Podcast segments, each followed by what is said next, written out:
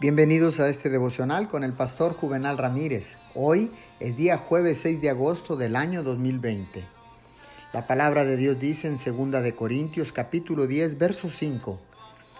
Destruimos argumentos y toda altivez que se levanta contra el conocimiento de Dios y llevamos cautivo todo pensamiento para que se someta a Cristo. Un producto refleja y participa del carácter del fabricante que lo produce. Una iglesia recta, con un propósito específico, hace personas rectas.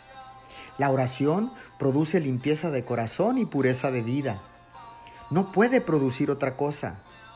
Cualquier otra conducta nace en la ausencia de la oración. Ambas van de la mano. Oración y pecado no pueden ir en compañía el uno del otro.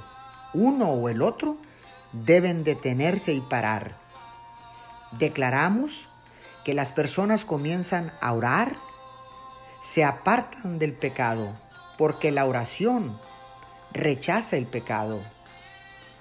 Señor, que podamos crecer para tener una contemplación reverente de cosas elevadas y santas. Oremos, amado Dios, quiero orar con más frecuencia Quiero orar siempre para que la limpieza y la pureza de mi corazón sean evidentes en mi vida y pueda producir abundante fruto. En el nombre de Jesús. Amén y amén.